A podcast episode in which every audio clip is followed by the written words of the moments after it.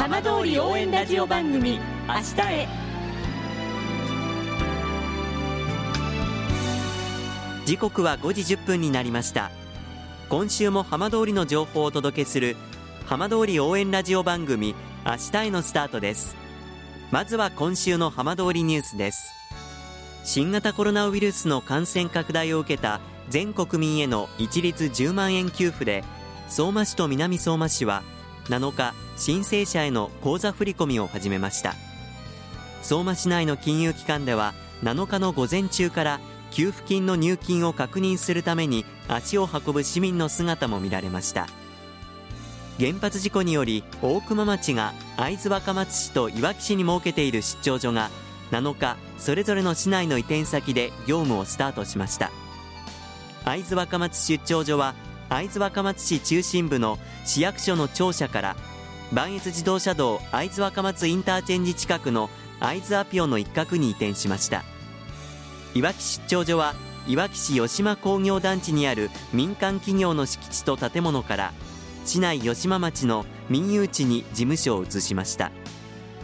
さて毎週土曜日のこの時間は浜通りのさまざまな話題をお伝えしていく15分間。震災と原発事故から9年。ふるさとを盛り上げよう笑顔や元気を届けようと頑張る浜通りの皆さんの声。浜通りの動きにフォーカスしていきます。お相手は森本洋平です。どうぞお付き合いください。浜通り応援ラジオ番組明日へ。この番組は地球を守る未来をつくる東洋システムがお送りします。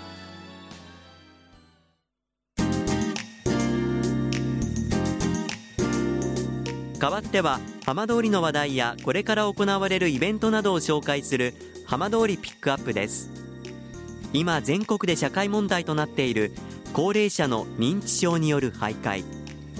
行方不明となった場合にスマートフォンの専用アプリを活用して捜索に生かそうという事業が南相馬市で行われています。今週はこのアプリを運営する南相馬市の合同会社猫の手コミュニケーションズの代表社員井上正弘さんにお話を伺います。井上さんよろしくお願いいたします。はいよろしくお願いします。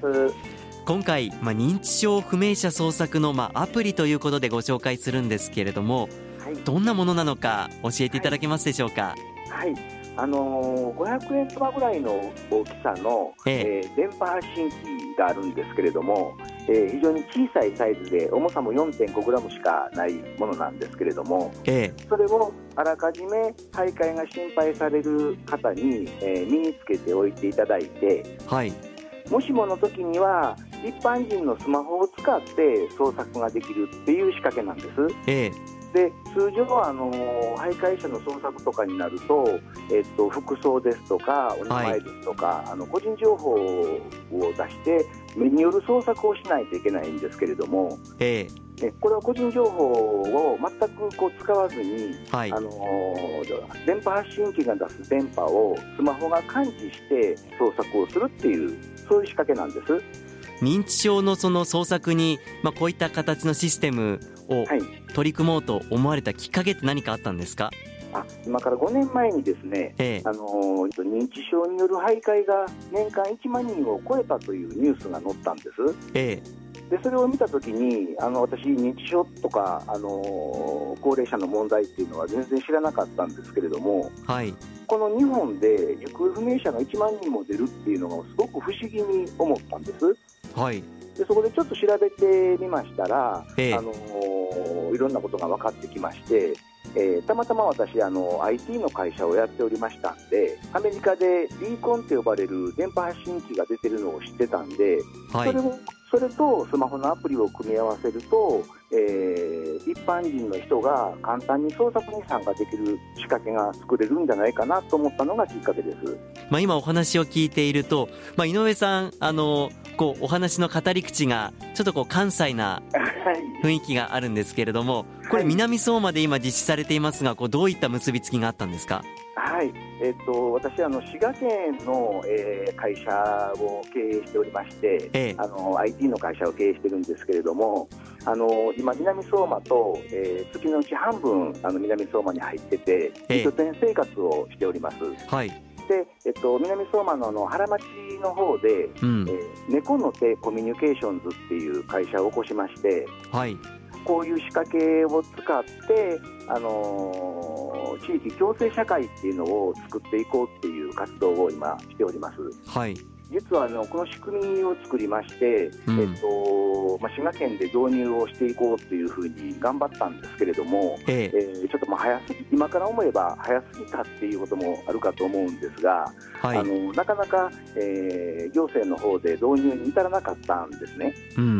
で、まあ、困っておった折にあのこういう革新的な仕掛けっていうのは日本中が注目している場所に行きなさいっていうアドバイスを受けたんですけれども、はいまあ、その場所はどこですかってこうお聞きしたところ、ええ、被災地やって言わはったんです。ええで5年前に被災地っていうとあのまだ熊本の地震とかもあの起こってなくてですねあの東北やったんです。うん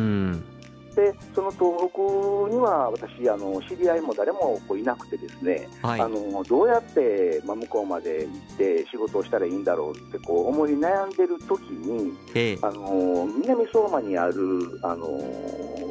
工場メーカーさんなんですけれども、はい、の方が、えー、うちの会社の方にこう来ていただきましてそこからのつながりで南相馬に行くようになりました実際にその南相馬の方で、まあ、導入のお話を持ちかけた時は反応はいかがでしたか？皆さんの。えっと、どうしても IT の仕掛けになってくるんで、ええ、あの怖いというイメージの方が多いんですね。特にあの福祉関係のお仕事されてる方っていうのはあの IT のスキルに関しては一般のその事務職人の方と比べるとちょっとあの下がってしまうっていうのがあって、えー、理解してもらうまでにずいぶん時間はかかりました。はい。導入されてみてその方のこう皆さんのこう受け止めっていうのは変わりましたか？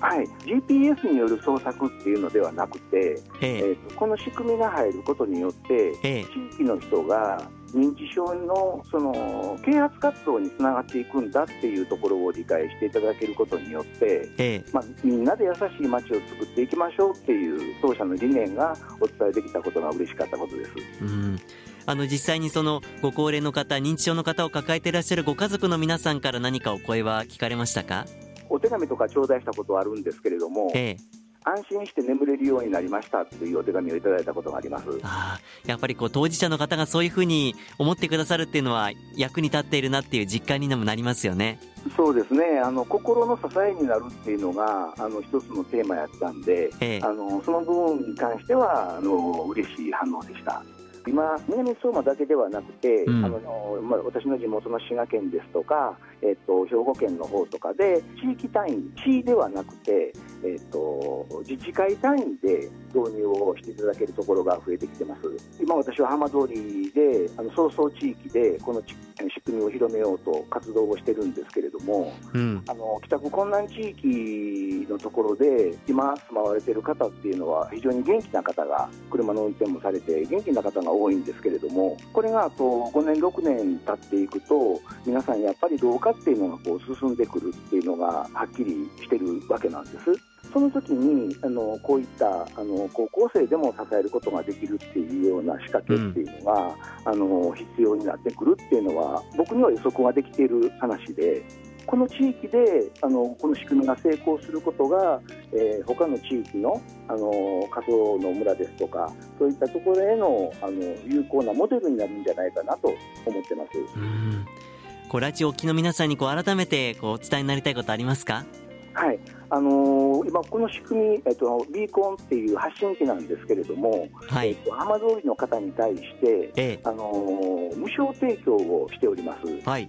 はい、これはあのー、今回私が南相馬に行くきっかけになったあの藤倉コンポジットさんっていう会社の CSR 活動の一環として、うん、あの費用の方を出していただいて無償提供ができてます。はいでえっと、介護をされている方であの徘徊が心配な方に対してあのお渡しすることができますのでぜひあのお申し込みをいただければあの D コンをお渡しをさせていただきますんでどしどしお申し込みください。私の携帯電話に直接かインターネットで検索してもらえるといいんですけれども、はい、電話番号の方は、えー、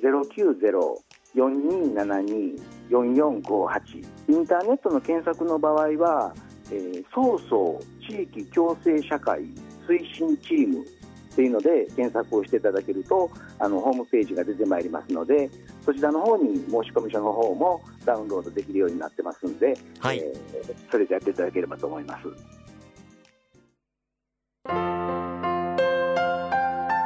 浜通り応援ラジオ番組明日へ